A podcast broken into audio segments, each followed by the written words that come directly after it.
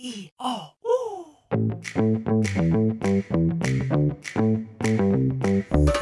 哎吼，萨利嘎嘎马波隆，我是拉 speaks 过米登尼拉努米说伊马蒂尼，欢迎收听斯拉很有事。哎吼，嘎巴多，吉斯拉伊江公安安那哥，大家好久不见，我是斯拉，在这个二零二零年的第一集，斯拉很有事的重新改版上线了，大家是不是觉得很怀念呢？没错，很多人敲碗敲到碗都碎掉了。这个时候呢，就趁着这个世界母语日即将到来的时间点，刚好呢，我们就来更新一下斯拉很有事在今年的第一集的节目。那其实，在过去的节目当中呢，是逢世界母语日，也有做一些不同的活动，像是去年我记得我是做了有关于朗读美语的一些故事。那么在今天，好，阿尼尼阿热米安，我比阿张安都说诺伊纳阿热米安好，以二零二二阿米哈扎啊萨卡多萨夫拉。都是啊，波罗伊拉国在在阿米安号我嘎张安诺刷诺维纳啊，这个庆祝今年的二月二十一号世界母语日，还我我哈拉登努马国号，阿诺啊阿卡达瓦人国刷诺米达，阿诺阿诺戴拉基苏伊抓抓阿米呼罗勒，啊诺伊哈瓜多，好伊拉哈国萨刷伊萨诺邦扎汉阿米领袖萨内，还。伊拉国啊啊，三国沙 swara no mako hau，还在个八万多 swano niam。阿卡卡达绕阿桑诺邦扎，哎，萨吉勒梅勒诺米达号，哎，阿迪拉多。好，以上呢，这个我刚说的呢，就是刚好响应这个世界母语日啊，也希望呢借此鼓励大家啊，不要害怕说主语，不应是只有今天了，这日常生活当中，我们应该都可以，呃，有机会的话呢，多用我们的主语，让我们的主语呢，在我们日常生活当中能够。嗯，成为很重要的一部分。嗨，阿里尼亚人米阿好咪，我节目哈要讲什么内容呢？啊，今天呢，除了要跟您聊聊米巴公国多比那南多刷诺格巴兰好及杜瓦克马苏尔。好，他呢来学习格马兰语的故事之外呢，第二个部分啊，萨卡多沙号啊，安努西拉瓦基说，卡戴尼以台湾文学基地号，伊拉古马马安阿德马啊，阿多萨萨拉马安号，在台湾文学基地呢，二月十八到二十号有很多的活动要告诉你，那有包括了在那边有沐浴朗读啊，还有专题讲座，好音乐表演，还有游戏体验等等，再加上文创市集，非常的丰富，也就是这个文化部所办的“咿呀说”国家语言文化生活节，二月十八到二月二十号，欢迎大家一起来台湾文学基地啊，一起说我们的歌，说我们的语言。那详细的活动呢，你可以参考这个 IG 贴文，或者是节目资讯栏的下方都有相关的连结。好，那么赶快呢来进行今天这个二零二二年开春 一集的节目哈，我们要来聊聊这个学习语言的故事是什么呢？其实，在台湾的现在十六族四十二个语言别当中呢，现在有十种语言已经被框列为濒危语言了。那政府其实从二零一八年的时候就开始推出了这个师徒制的计划。那这个计划呢，主要就是采取一对一哦，或者是一对二的方式来教。主语，希望呢能够找回主语的种子。那这一次呢，就邀请到了年纪轻轻，但是已经能够说出一口流利的格巴兰族语的杜瓦克。好，再来聊聊。哎，在加入这个族语师徒制全职的学习员之后，为他的自己、为他自己，或者是为他的家庭还有部落带来什么样的影响呢？赶快来欢迎今天的大来宾杜瓦克。你达迪多马苏南安古，大家好，我是杜瓦克。嗨，今天这个杜瓦克的声音呢，就听得出来，他现在不在，不在这个跟斯拉是不同的时区。我现在还在穿短袖。哎呀，你现在人在哪里？花莲，花莲，花莲的封冰吗？对。哎呀，那边是怎样？今天很热，是不是？今天？哇，今天出大太阳。那至于杜瓦克现在穿这个短袖的部分，看起来好像是身体蛮好的了哈，还不错，有晒太阳，好 增强抵抗力。是是是，好，那我今天很开心能够邀请到杜瓦克来到斯拉很有事的这个 podcast 节目，应该是第一次在呃，因为广播不算的话，今天应该算是 podcast 节目里面第一次访问杜瓦克。那其实我相信应该有蛮多人还不太认识你哦，那是不是可以请刚刚这个杜瓦克，你刚前面一开场用嘎巴烂主语说了哪一些话，可以跟大家翻译一下吗？好，我刚刚就是说，呃，大家好，我的名字叫。杜瓦克马苏士，杜瓦克马苏士，这是翻成那个华语的的说法的讲的那个翻的发音，所以正确的港巴兰的发音的话是怎么发？啊，我的主语名字叫杜瓦马苏士，杜瓦马苏士，哦，对，好的，大家学起来哈。这个 遇到冈巴兰族人的时候呢，或者是遇到杜那个，改天你在。街上遇到杜瓦克的时候，大家正确的发音，不要再跟我说我看不懂罗马拼音了，好吗？不会去学吗？啊，很严重。好，我们先请道歉。对，还现在还是会有杜先生吗？会啊，还是常常会碰到啊。比如说招商领你要领包裹的时候，还是邮局要签挂号的时候。对，常常会这样。我还跟邮差吵过架呢。哦，真的吗？对，怎么跟他讲？没有，我我这个这个故事有点长，我长话短说哦。这我我跟邮差争执有三次。嗯，第一次呢是那一天大太阳，然后呢我就是他叫我签名，我就签那个华语的翻译，呃，加上点点，总共七个字嘛。嗯，然后这样子签，然后我们家比较忙，所以很多挂号信要签好几个这样。然后我看那个邮差一直流汗呢，我就很不好意思，我就一直签一直签这样。然后呢，第二次的时候他来，下雨天，我就 我就想说啊，不要增加他的困扰，我就用那个那个主语的拼音，就是用罗马拼音去写主语的拼音去写我的名字。就他就说你不要写英文，这样会不知道是谁。我就跟他吵架，我说我的这个不是英文，这是主语。他说你要写国字，我说我们的主语已经是国语了，是国字。嗯，然后说反正你写英文我看不懂啦。我说，请问你是有事吗？我已经说是国语，它不是英文了。然后就就这样子跟他吵架。然后后来他就跟我说，你下次刻印章，那个刻印章就是下次你直接用盖的比较方便。然后后来他就回去了。就第三次的时候呢，我还是签我的那个主语的拼写，原因是什么？我的字太多了，印章刻不下，太宽这样吗？刻不下去那个字。对啊，那个方的印章有没有比较难刻？哦，那怎么办？所以你还是照照样就给他签下去啊？就印章做不了，没办法。哎，我后来有拿身份证给他看，我说：“你看我身份证上有这个哦。”这样，嗯哼，所以他就他就勉为其难的接受这样。对。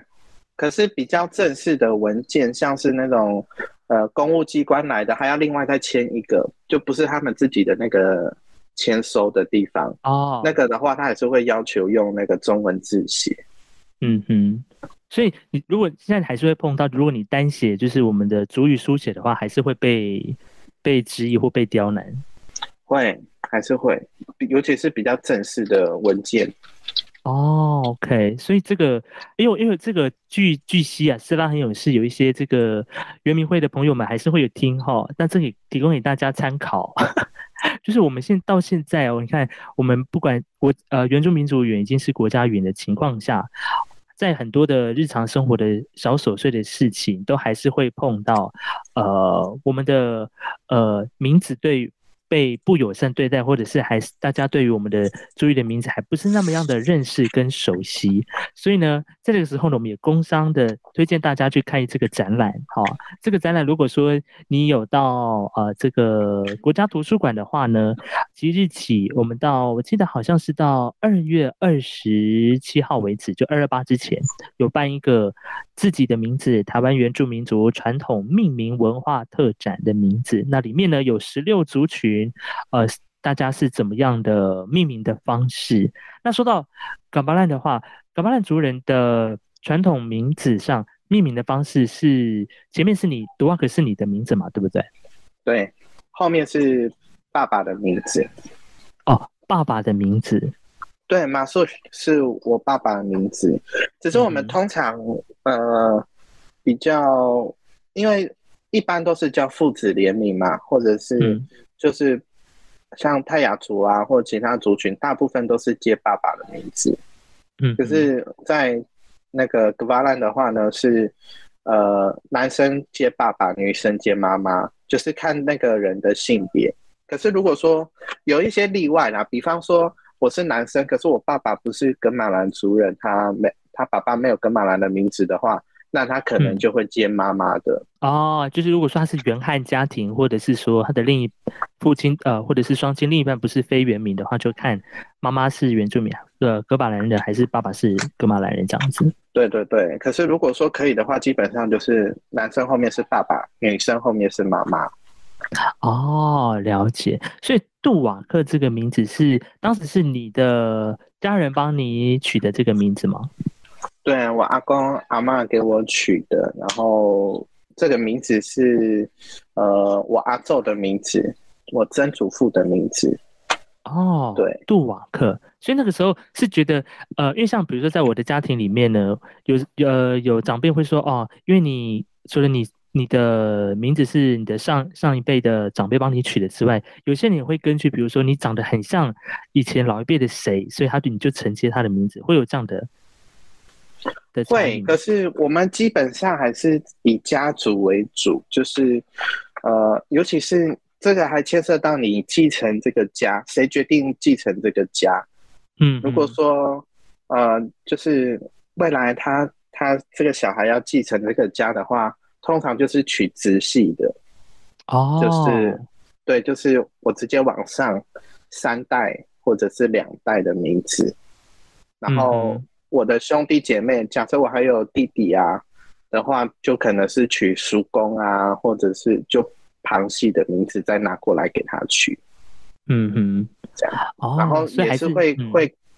还是会看他的人格特质，可是基本上呢，取名字的时候也会希望这个小朋友未来会有那个继承的那个长辈，继承那个名字的长辈的人格特质，未来这个小期待的小朋友也可以像那个长辈一样。好，那么这边一开始呢，跟大家简单的分享一下杜瓦克的这个名字，那我们也希望哈，这个在日常的生活当中，如果说。呃，你看到了，呃，你不会念的，就像我，就像我到现在有时候看到，呃，初次见面的一些不是阿美族的朋友，可能是台湾族或者是卢凯族的朋友们，他们一看到他们的名字，所以有时候我自己也会很难发音，我就是很有礼貌的问问他说，哎，不好意思，请问你的名字怎么念？我觉得这是一个大家可以慢慢在训练，或者是让自己有一个学习的方式，哈，这个不要这个吝啬问。对方的名字怎么念，总比念错好吧？是不是？好的。对啊。那么在接下来的这个呃访问当中呢，就要切入到我们今天的主题啊，因为呢，在这一次的国家语言文化生活节里面呢，我们希望能够聊聊跟语言有关的事情。那除了名字之外呢，学语言这件事情也是呃开始有越来越多的年轻人，或者是在之前的节目当中有访问一些呃正在学习语言的朋友们，他们在学习的路上遇到了什么样的困难，需要什么样的帮助。那么今天刚好呢，也邀请到了。多旺克来到 podcast 里面来聊聊对于学主语这件事情。哎，多旺克，那我想先请问你，就是你自己在学，呃，应该说真正开始对语言格马兰语有意识的时候，大概是从什么时候开始的？就觉得说，哎，我现在好像应该要认真的学我自己的语言。应该是从高中的时候，国中的话呢，也算是，因为我那时候国中就已经在外地念书了。嗯，然后因为都会区的那个主语课呢，基本上师资有限啊。我那时候是在桃园念书，学校因为师资有限，所以我们全校的原住民族就是集中在一起上那个阿美主语课。嗯，然后可是老师那时候有鼓励我们，就是回去的时候问家里长辈自己的族群的语言这些意思这些话要怎么讲。对，嗯，可是比较具体的说，我应该要去学主语的话是高中，因为那时候我在念建中，嗯，然后呃，我就真的是自己在外呃在外面住宿，然后就是在台北市生活这样，所以那个时候，尤其是建中算是比较高压的环境，所以对我来讲，主语有点像是一个情感的寄托，所以我就对，所以对我来说，我我觉得学主语好像。可以暂时让我摆脱那种比较高压的环境，让我可以继续呃处，就是有动力在在那个地方继续生活。要不然有时候真的会受不了。好，就以前的那个升学压力的时候吗？对对对对对。哦，所以那个时候高中的时候，你学那时候格马兰，那时候学习的方式是什么？除了知道，比如说呃外面的一些学习语言中心吗？还是？没有，我我其实，在师徒制之前，我没有上过一堂格马兰主语的，就是正式教学的课程。哈哈，对我高中就是学主语的方式，就是呃，有时候念书很累的时候，就会上网搜寻跟格马兰族有关的资料，不一定是主语有关，呃，限定在主语。然后呢？如果说我看到我可以买到、可以取得的，我也都会把它就是买买下来。对，嗯嗯。然后其其他方式比较集中是长假，就是寒暑假或者是年假的时候，就会回回花莲跟阿公阿妈住，然后就是生活中就问阿公阿妈这些东西的主语怎么讲。对，OK，所以那时候念念高中的时候，当然很很大的一块的重心都还是在呃升学那一块。那后来你到了台大人类学系嘛，对不对？对，所以台大人念台大人类学系跟你的本身，比如说不管是在学语言或者是呃自我认同上也有关系吗？我觉得念台大人类学系可能可以帮助我去。想更多，因为我那时候我记得印象很深刻，是我在人类学系的那个叫什么？呃，面试真真试啊，真试真试真试的时候就还没有进去念嘛，就是要真试之后通过才可以进去念。嗯，我那时候呢，就是讲我自己对格马兰族有很强烈的那个族群认同。嗯，对。可是我记得那时候的。就是呃，面真试的教授啊，也就是后来我系上的老师，在当时就问我一些问题，那他就帮我思考。他其实整体来讲就是在质疑我的认同啦，可是他的质疑不是说否定的质疑，他是希望我去思考认同这件事情。因为我在真试的准备中其实蛮绝对的，就觉得我就是格马兰族人呐，所以。我很认同这件事情啊，我认同我自己是格马兰族人。可是，呃，教授其实问了一些问题，让我开始去思考。其实这个认同有时候是会变动的。我们在不同的空间、不同的时空，我们会有不同的认同出现。嗯，对比方说，我现在认同我是格马兰族人，可是我也许在。其他场合，我的格马兰族的这个认同不会被强调，而是强调我是原住民。嗯哼，哦，甚至我到国外的时候，我的认同可能比较特别被强调是台湾人啊。嗯哼，啊，格马兰跟原住民可能就比较放在后面，所以这些东西都会变动。这样是，所以那个时候反而在面试一开始的时候，就很像被打了一记这个呃。以前可能没有想过这样的问题，然后被突然被教授这样提问。对，然后呃，回去看部落的一些祭典跟活动啊，甚至在做的一些事情的时候，你也会从不同的角度来去去思考、去学这些东西，这样。OK，那我还记得，呃，在二零一五年那时候还蛮年轻的时候哦，还是有在跟 还在北部的，还在北部的那个那个叫什么？北部的原民的学大专院校里面，还在那边走踏的时候呢，我记得有，好好像是好像是应该是二零一五年的时候，那个时候呢，台大有这个原生代社，然后刚好那当年就是呃二零一五年的那时候算是主题吗？对我们，我们那时候对，就是选选格马兰作为那个那一年社团主要的填调的一个对象。那时候是格马兰是一个主题，所以那个时候我还印象很深刻。那时候呃呃，我记得好像是到晚上的时候，那那天还下着雨，然后呢，大家就在对不对？是下雨嘛，对不对？我印象没错，下大雨。对，那时候还在往那个草，那是在台大哪里啊？呃。就体育馆前面，前面的那块草皮，吼，好像是。对。然后你们还搭了那个棚子嘛？对，我们搭搭一个棚子。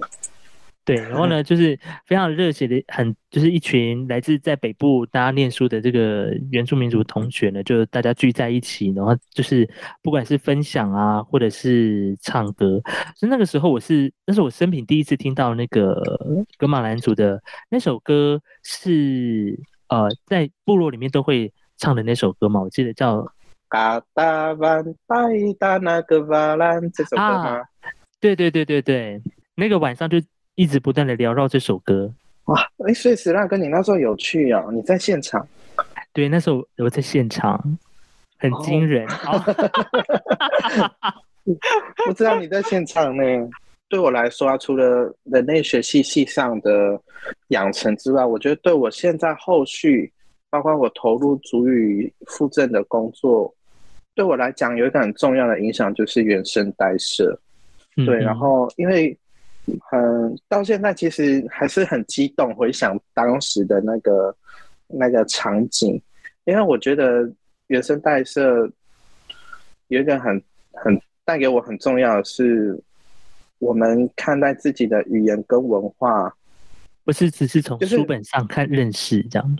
对，而且也不是就是嘴巴说说的。比方说，呃，跟大家说我是跟马兰族人就可以了。嗯哼，我我觉得这样讲虽然好像不太好，可是他其实给我感觉就是你的身份跟你可以说出你是跟马兰族人，你是原住民这件事情不是那么绝对的。是你要付出，你要去实践才可以的。可是呢，社团在这个过程中，就是带着大家一起去学习怎么实践，怎么付出。所以原生代社，呃，史拉哥去的那一年是以格马兰族为主。那其实其他其他年有以不同的族群。可是不管是哪一个族群啊，不管是不是自己的族群。我们回部落的呃方式，甚至学习歌歌谣啊，采集歌谣，不只是歌舞，也包括说了解部落的一些很重大的议题，嗯，都是很都是很重要的一件事情。所以我觉得社团带给我的影响是这个，就是我们怎么样去认真的看待自己的文化跟语言，然后不只是看它。也不是只是嘴巴说说，而是我们真的要去行动。对，还有一个是在行动的过程中，我们不能一头热血，然后就栽进去，然后有点是，有时候人家常常会对高知识分子啊，或者是会对我，我不太喜欢用这个方方向来去讲。可是有一些人会对原原呃都市原住民有一些刻板印象，就是这些人就是。对部落什么都不了解，然后自己就一头热，然后很自以为的感觉。嗯哼。可是其实，在原生代社里面，就是不断的提醒我们，呃，你要回去实践，可是你又不能太莽撞，这样。嗯，对，就是你回去实践那个过程当中，我们的你要先把想好自己的角色是什么。也不要让人家觉得说你就是来很像来来学完学完东西就走了那种感觉。好，那刚刚这个读话可能聊到了你在呃二零一五年的那当时的年纪，然后跟着呃带着学弟妹们一起回到部落里面去做填调，所以那个时候呃在你开始学对于你学主语上的时候有产生什么样的影响吗？那段过程？呃，我觉得那个时候，因为我有说过，我从高中开始就一直寒暑假都有回去跟老人家生活嘛，所以，嗯，呃，在这过程中，主语其实有慢慢的在累累积，嗯，可是其实直接一点的讲，就是主语还是没有在我的生活中，可是那个时候呢，带着社团的学弟学妹们去到自己的部落的时候呢，有时候那个部落的耆老为了要要表现说我们我们的。我们族群文化呢是很宝贵的，他有时候就是他其实会讲华语，可是他就是坚持他要讲主语。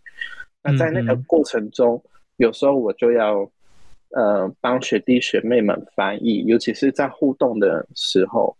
对，在那个过程中，我就觉得说，嗯，其实好像主语真的很重要诶，就是。有时候你会发现，说你用主语跟这些祈祷互动的时候，他会敞开心房讲更多东西。嗯哼，对哦，我觉得还有对我后续学主语还有一个很重要是，那时候呃社团办年纪这个这件事情啊，呃其实给我后来学习主语，甚至是开口讲主语是一个很大的。鼓励就是，嗯，对，给我很多勇气。因为其实我觉得整体来讲还蛮不容易的。就是你想想看，在一个都会区，其实很多地方对原住民来说是充满压迫，很就是没有到非常友善的环境。嗯，对，就是比方说我们要有可以呃练习歌舞的地方，就其实很难找。白天大家要上课，然后。下午可能有的人说要要念书，打工怎么对打工？因为原住民学生很多都需要打工为生。然后呢，我们晚上练习的时候又怕吵到别人，所以这个其实整个在都会区里面呢，我觉得对原住民来讲，其实有时候是充满压迫的。那我们在年纪的过程中，可以在都会区这样子，呃，踩着泥巴，然后大声的唱。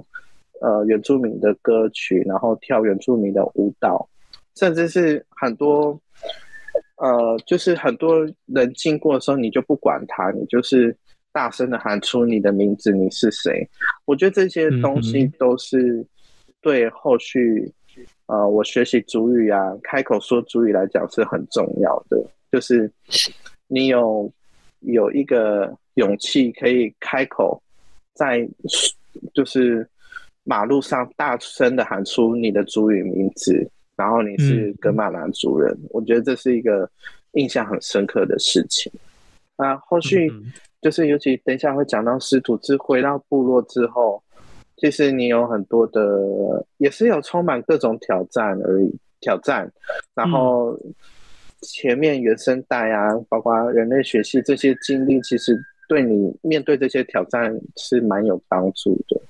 是说到这个师徒制呢，那个时候好像，因为那时候我还在做呃媒体的工作，所以那个时候师徒制刚出来的时候，还蛮觉得哎，觉得蛮特别。就是现在，因为那个时候的主语的推动资源或者管道都比较，比如说教室啊。或者是说一般的课程开课这样的模式为主，所以那个时候从二零一七、二零一八年推出这个，呃，它的全名叫做原住民族语言推动组织暨濒危语言复振补助计划，好，非常的长，但也也是因为有这个呃师徒制的计划呢，开始有可以看到。很多不同的语别，尤其是呃被列为是濒危语别的这个附证呢，也的确是看到了一些具体的成果。那那个时候，杜瓦克，你是怎么样去啊，算是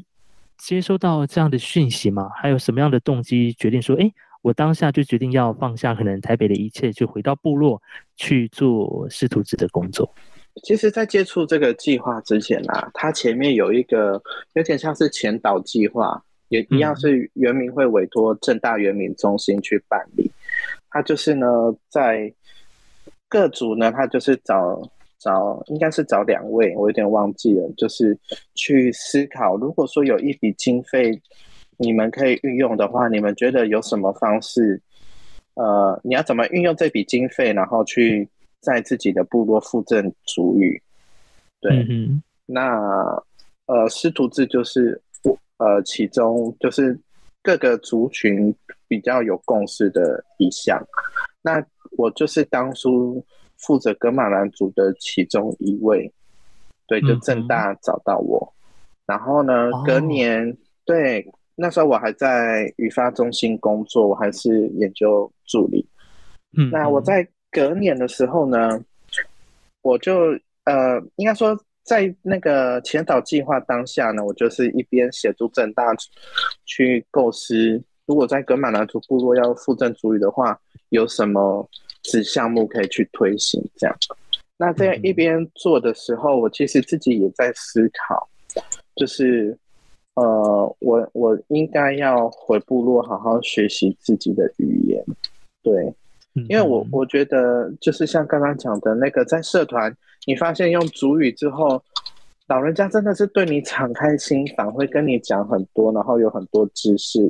可是因为你在外地生活，你没有时间跟这些耆老培养更更亲密的感情跟关系，然后才讲没有几下，然后隔天你就要回台北了。对，所以我觉得相处的时间很短。对，所以我觉得还有很多应该要去跟祈老学习的，透过学习主语这件事情。可是呢，祈老凋零的速度很快，所以那时候我就觉得说，我在语发中心的工作一样是，呃，跟原住民主语附赠有关。可是对我来讲，那个是比较大的原住民主语附赠。那其实很多人都可以做这件事。嗯，可是我的格马兰族语，我们全台湾就是有一千，应该是一千六百多人。嗯，然后呢，年轻人更少，而且愿意回部落的人更少。我今天想要做这件事情，如果我不做，搞不好就没有其他人去做。而且我自己想做这件事，所以我就觉得说，语发中心的工作我应该先放掉，我应该在祈祷还在的时候。抓紧时间先回部落，这样。嗯，所以那个时候你已经也看到了，就是语言在慢慢式微的那个速度，已经赶不上这个耆老还在呼吸的时间。对，所以师徒是顾名思义，他就是有一个师傅会带着徒弟去做语言的学习。所以那个时候，呃，你的师徒制的老师是陈夏梅老师吗？对，就是我自己的祖母，师徒制后来他就是分全职跟兼职。那我我在的是全职，所以我们的上课方式就是，他就是比较整齐，一个礼拜要五天，然后一天八个小时，就是跟一般正职工作一样。这是我们的工作内容。我是学生的话，就是学习主语。那我的祖母是。师傅的话，他的工作就是教主语。哦，所以他有一点，他会有一点像是呃集训集训营那种概念。虽然虽然这样比喻不太好，但就是在那个浓缩的时间里面，你就是等于呃，所你的工作的时间都是跟语言是挂在一起的，这样。对，所以包括比如说你的课堂上啊，或是在生活上互动上，都是用全主语的方式。其实一开始没有，我们一开始的时候呢，就是在摸索，所以老师也很不习惯。因为我的祖母之前她是国小跟国中的主语老师，是，然后呢，他自己就说，有时候他不知道要怎么教。就是我跟我另外一个师徒制的徒弟，就是我的同学，我们同一班的，他就说不知道怎么教这些大学毕业的成年人，就是有时候因为以前对象是小朋友，对，而且他以前的教学就是教小朋友学会书写符号，可是我们我们其实对这些掌握的很快，然后呃，你想想看，我们是这样子，是一周五天嘛，然后每天八个小时。然后这样子过一年，不可能教书写符号教一年啊。那书写符号我们掌握很快的话，那之后他要教什么？就是他不知道，就是除了学校黑板那种在学校教室上课的模式以外，要怎么教这些成年人？他会觉得说，或尤其是后来他可能觉得说，我们对书写符号的反应有时候比他快。他会觉得有时候，呃，他好像没有什么可以教的，这样，所以老师其实也在调试。对，可是，对，可是其实不是没有东西教啦，他是应该是说跟他想象中他想要的教学，他老师应该要做的教学不一样。这样，我们以前也没有也没有类似成人学习的那种，而且又不是课堂上学学习语言的那个方式。嗯，所以我们等于说学生跟老师是一起在摸索有没有比较好的方式这样。而且在那个前面呢，我们的主语程度也没有办法到说可以全主语这样。嗯哼，啊，老师老师的想象也是那种以前在国小教小朋友的那个方式，所以他也没有概念说要全主语教学是要怎么教，我们也不知道全主语的学习要怎么学。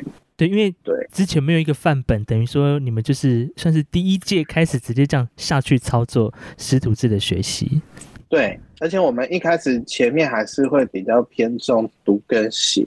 所以其实我们师徒制这一届是为期三年嘛。我们第一年的时候呢，是针对读跟写。可是我们后来期末评鉴的时候，呃，是呃，不是对期末评鉴的时候效果没有，就是评鉴的成绩没有那么好。嗯哼。然后我们就回头去检讨，发现我们听跟就是读跟写好像。对我们两个徒弟来讲，好像，呃，就是已经差不多可以了，应该要再偏重在听跟说的能力的训练。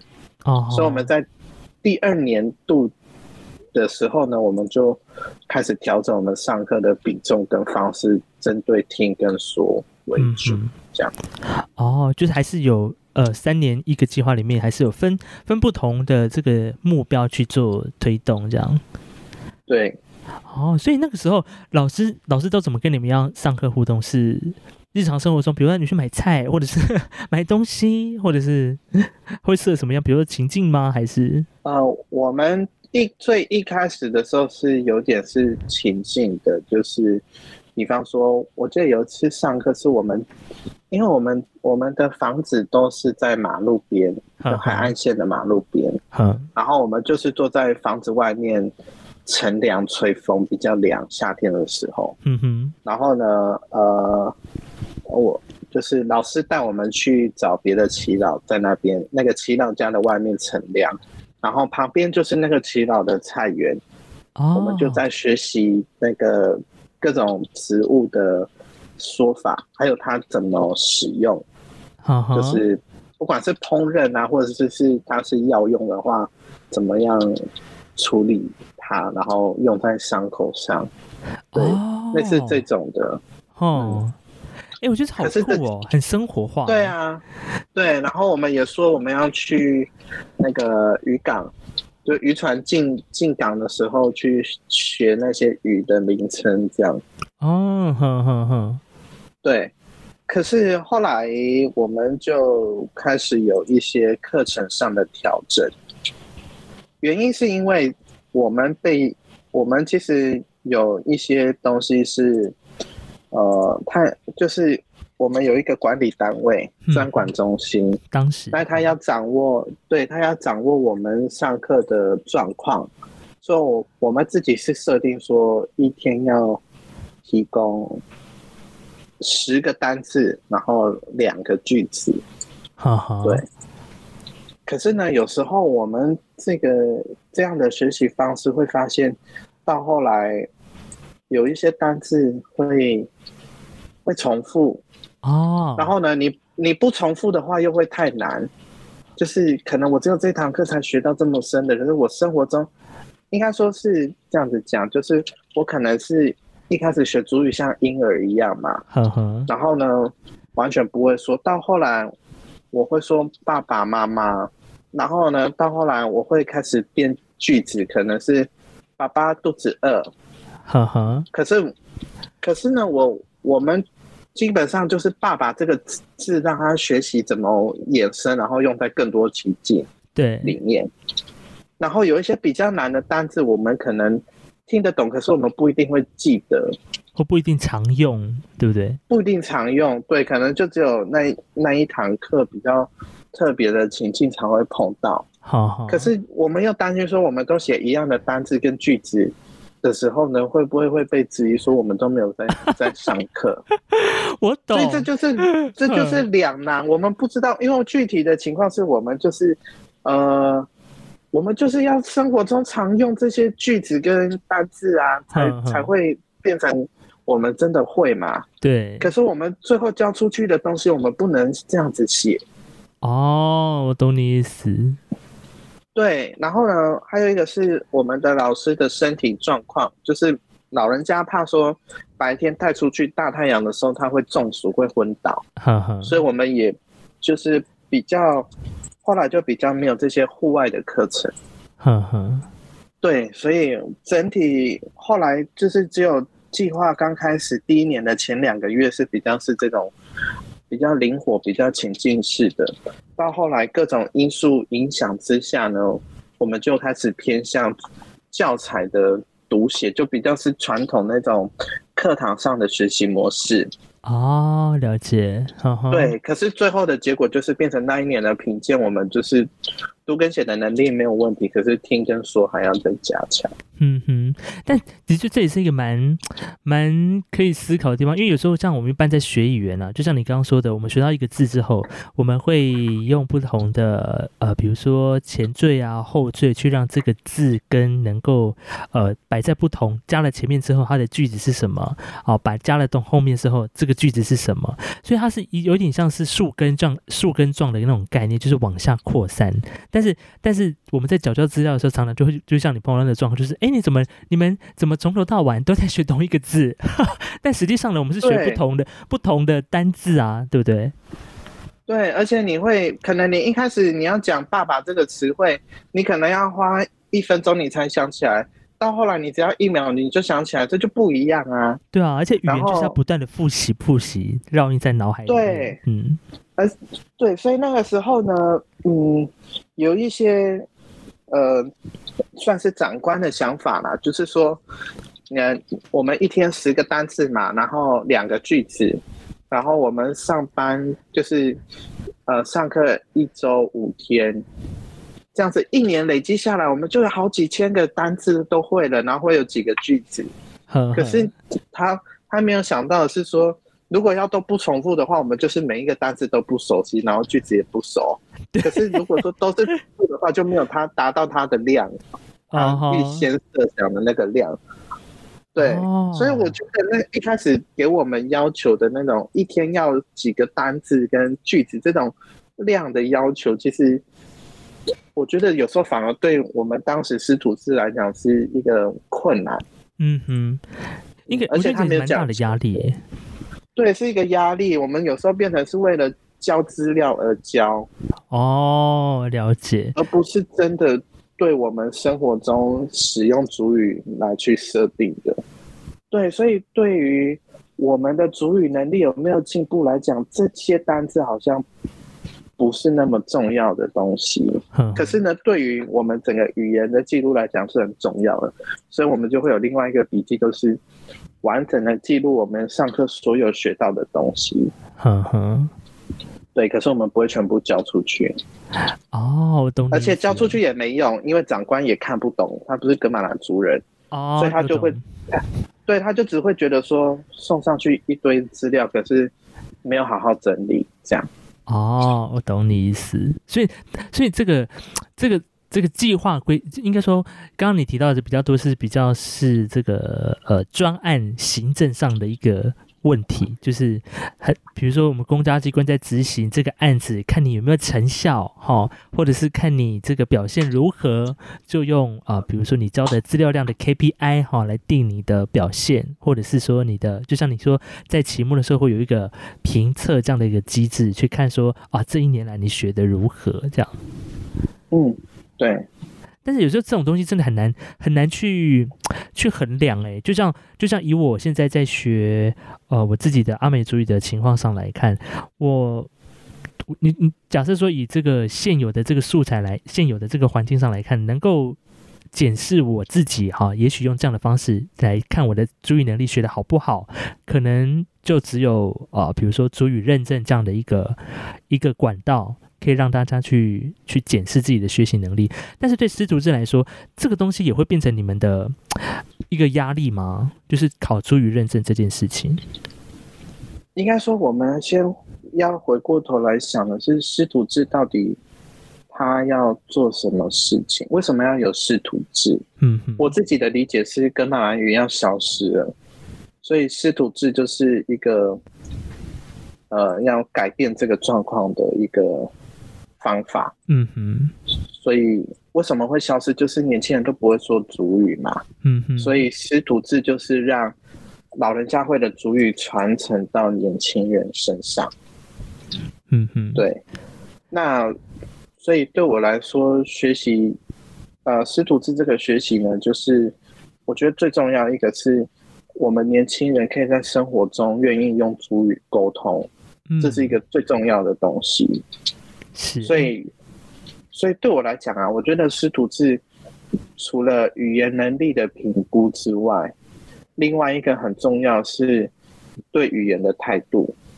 嗯哼，你说对语言的态度，哈，对，第一个是你对这个语言有没有很正面的那种认同感。嗯哼，第二个就是刚刚我们前面其实有提到的是，你你会不会愿意使用语言？嗯哼，就是像比方说，呃。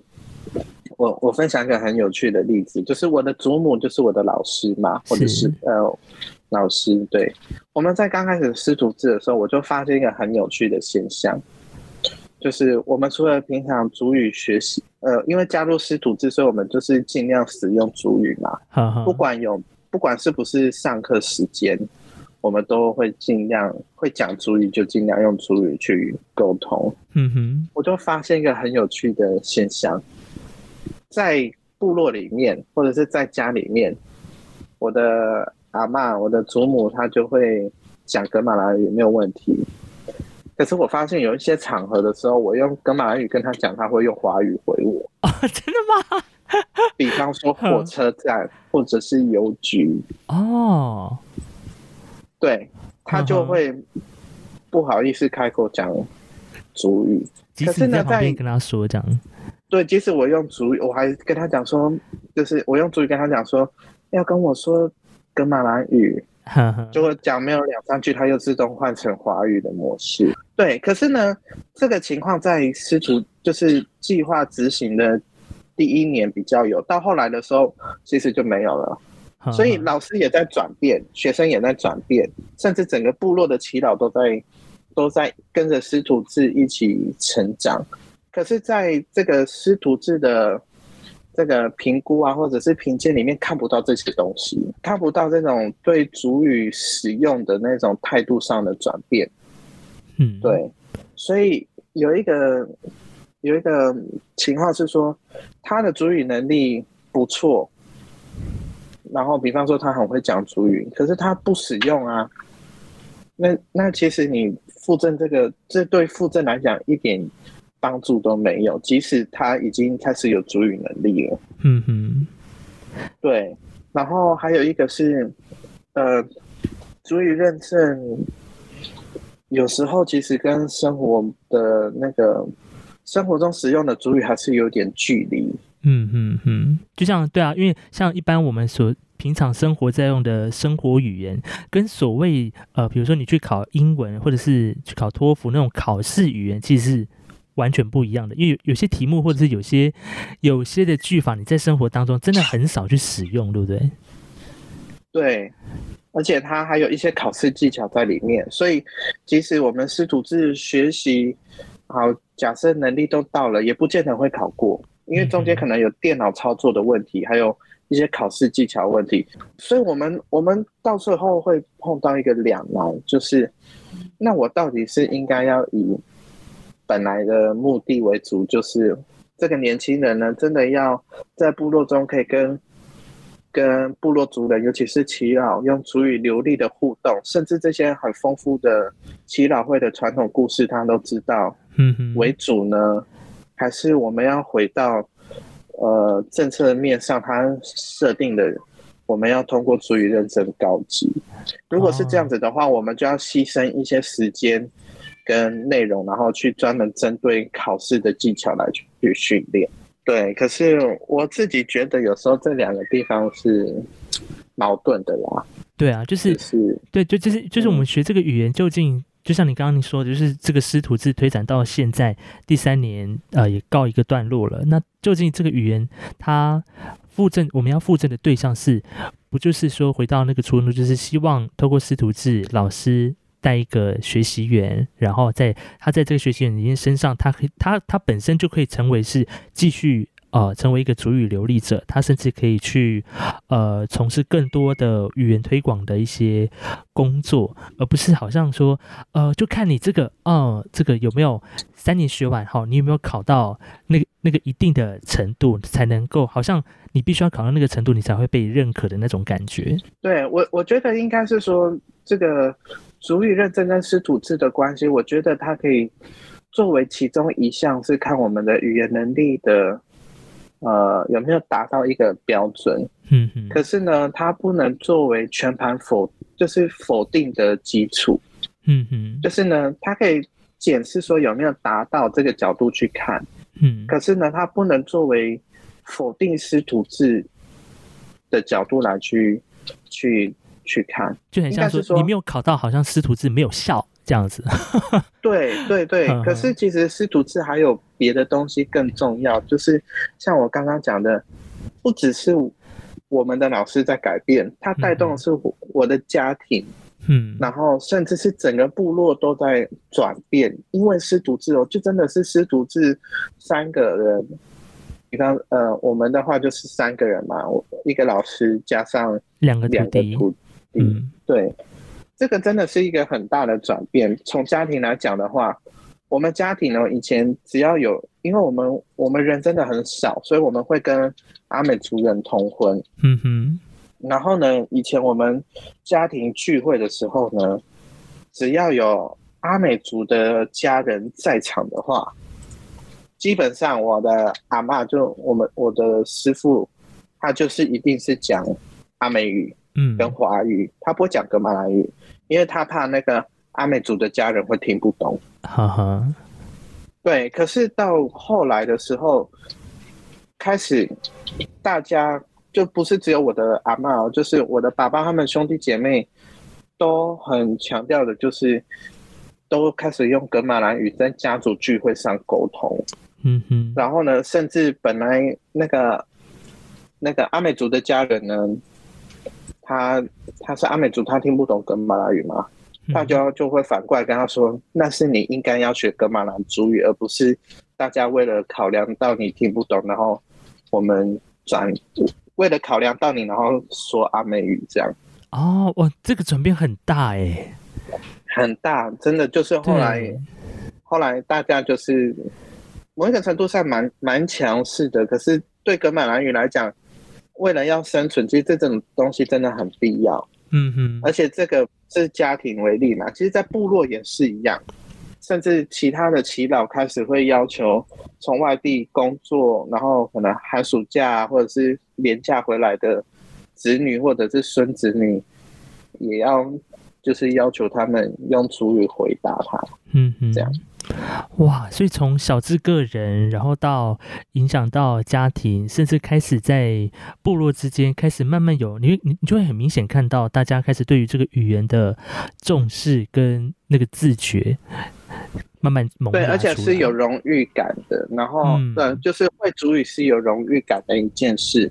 然后还有一个是，它有一种那个叫什么啊？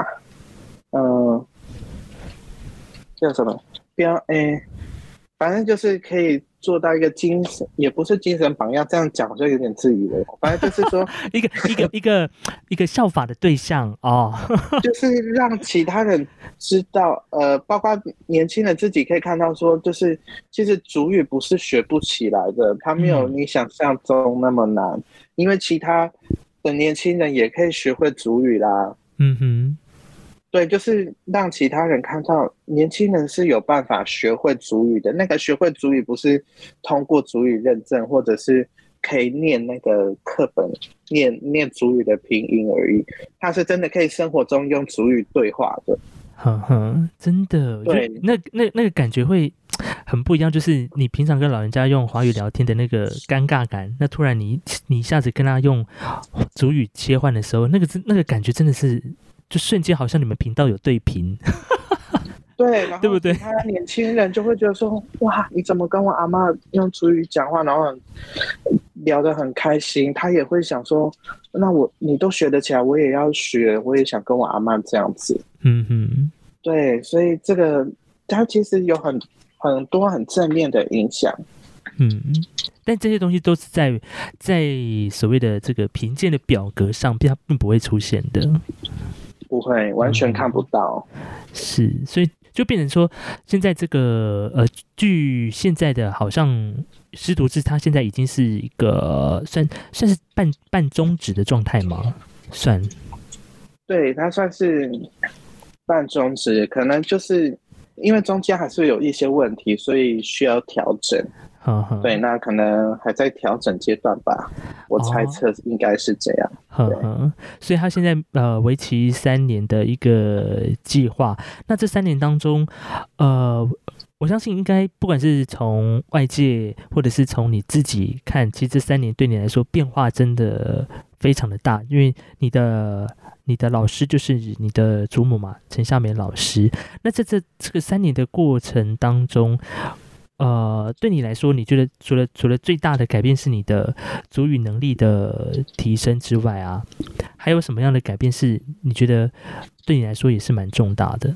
我觉得这个过程中真的很棒，就像我刚刚讲的，有时候以前在外在北部生活的时候，会觉得说没有时间跟七老就是有更深的互动。嗯哼，那回到部落之后，就是有比较深入一点啊。然后在学习主语的过程中，不只是我的阿妈、我的祖母而已，就很多长辈们，他们真的是无私的，就是告诉你很多知识，嗯，用主语传授你很多知识。然后我觉得这是很宝贵的地方。地方是我觉得很很很珍贵的是，我觉得跳脱我自己个人的角色啊，我觉得对整个格马兰族语的传承来讲，我有我看到一个很大的改变，就是一个人影响另外一个人，然后这个影响会慢慢扩大。嗯对，就是呃，就是刚刚讲到说这些长辈呢，就是无私的教我这些知识，包括主语。那其实对我的感触，我自己感触很深，就是我觉得我也应该学习这些长辈的精神，嗯，就是即使我可能主语还要再继续努力，可是呢，只要可以的话呢，有人想要学主语，我就应该呃学习这些长辈精神，把主语教给更多人，而且嗯是无私的，就是不是说哦我要收收多少钱的那种。嗯嗯嗯，对，的确，因为像学语言，不单只是这个语言要活之外呢，也要活得有意义啊，是不是啊？所以你是对啊、对呀、对不对？就所以你现在就等于是把这个语言从你的上一辈的长辈传承到你身上，你现在开始也开始往下，如果有机会去进到学校里面，或者是各种场合有机会去分享主语的时候，你都是非常乐意的。对，而且确实就是我们有一些师徒制出来之后，确实帮忙分担了很多主语的工作上的一些那个负担跟压力。嗯。就是因为我们我们现在全台的格马兰主语老师十根手指头都数得出来，啊、这么少，对，嗯所以除了学校教学以外，还有各种跟主语相关的工作，嗯，那那个量累积起来其实很庞大，而且很可观。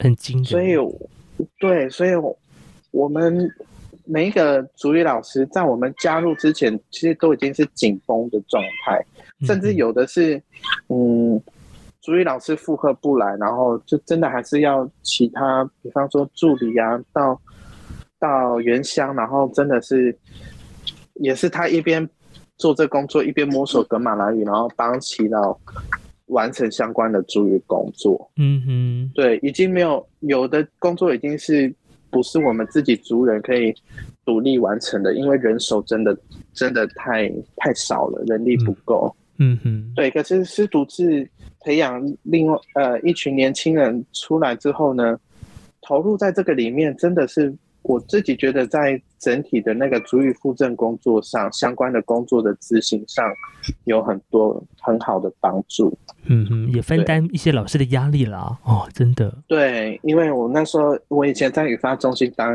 任研究助理嘛，所以我自己知道说，其实如果说我那时候有像师徒制这些年轻人在中间做一个协调的人的话，搞不好很多工作都不会那么困难，会更顺利的。可以完成这样，所以呢，在今天的这个 podcast 里头呢，我们邀请到了这个呃杜瓦克呢，来跟我们分享师徒制的一开始参加的这个心得，还有整个转变，到现在这个师徒制的整个经营，到后面你会看到，其实对于整个主语推展的工作上，的确是产生了一些变化。那当然，这个主语的工作随着我们现在原住民族语已经是国家语言了嘛，所以现在后续会有更多也需要。主语的专才，不管是在翻译上哦，或者是口译上，这些都会是很重要的一个推展的工作。所以呢，未来主语是一个很重要的一个我们在整个国家推动上很重要的目标。那当然也是我们对于小的是个人，也是一个你自己的一个认同以及延续你是谁，或者是你找出你的根源一个很重要的地方。那最后的最后。可不可以请杜瓦克来跟我们分享？就是如果说对于现在正在学语言的朋友们，或者是还在念书的一些大学生，对于他们自己的一些语言学习上，或者是身份认同上的话，你有什么样的鼓励的话可以跟他们分享呢？如果是语言学习的方向呢，我觉得不管你是不是在原乡，有没有那个环境，当你下定决心你要真的去学习的时候，你有很多方式可以。呃，推动你往这个方向去，去去执行。我我自己的信仰是，呃，我相信我的祖先会安排这条路，而我确实也是在这个过程中呢，真的是我的祖先的安排之下，呃，在这个过程中一直走下去。那也希望，不管你的你的信仰是什么，属于你自己的路呢。坚持下去，然后努力实践，就可以继续走下去。好的。非常谢谢杜瓦克在今天节目的最后呢来鼓励这样的一个话，的确那条路也许现在看起来好像并不是那么的明确，或者是那条路现也许现在看起来也许还会有一些挑战，但具体实践不要放弃，继续坚持，也许就会找到丰硕的果实。那么今天呢也非常谢谢杜瓦克接受我们斯拉很有事的访问，晚奈，谢谢大家的收听，也谢谢杜瓦克，晚奈，谢谢。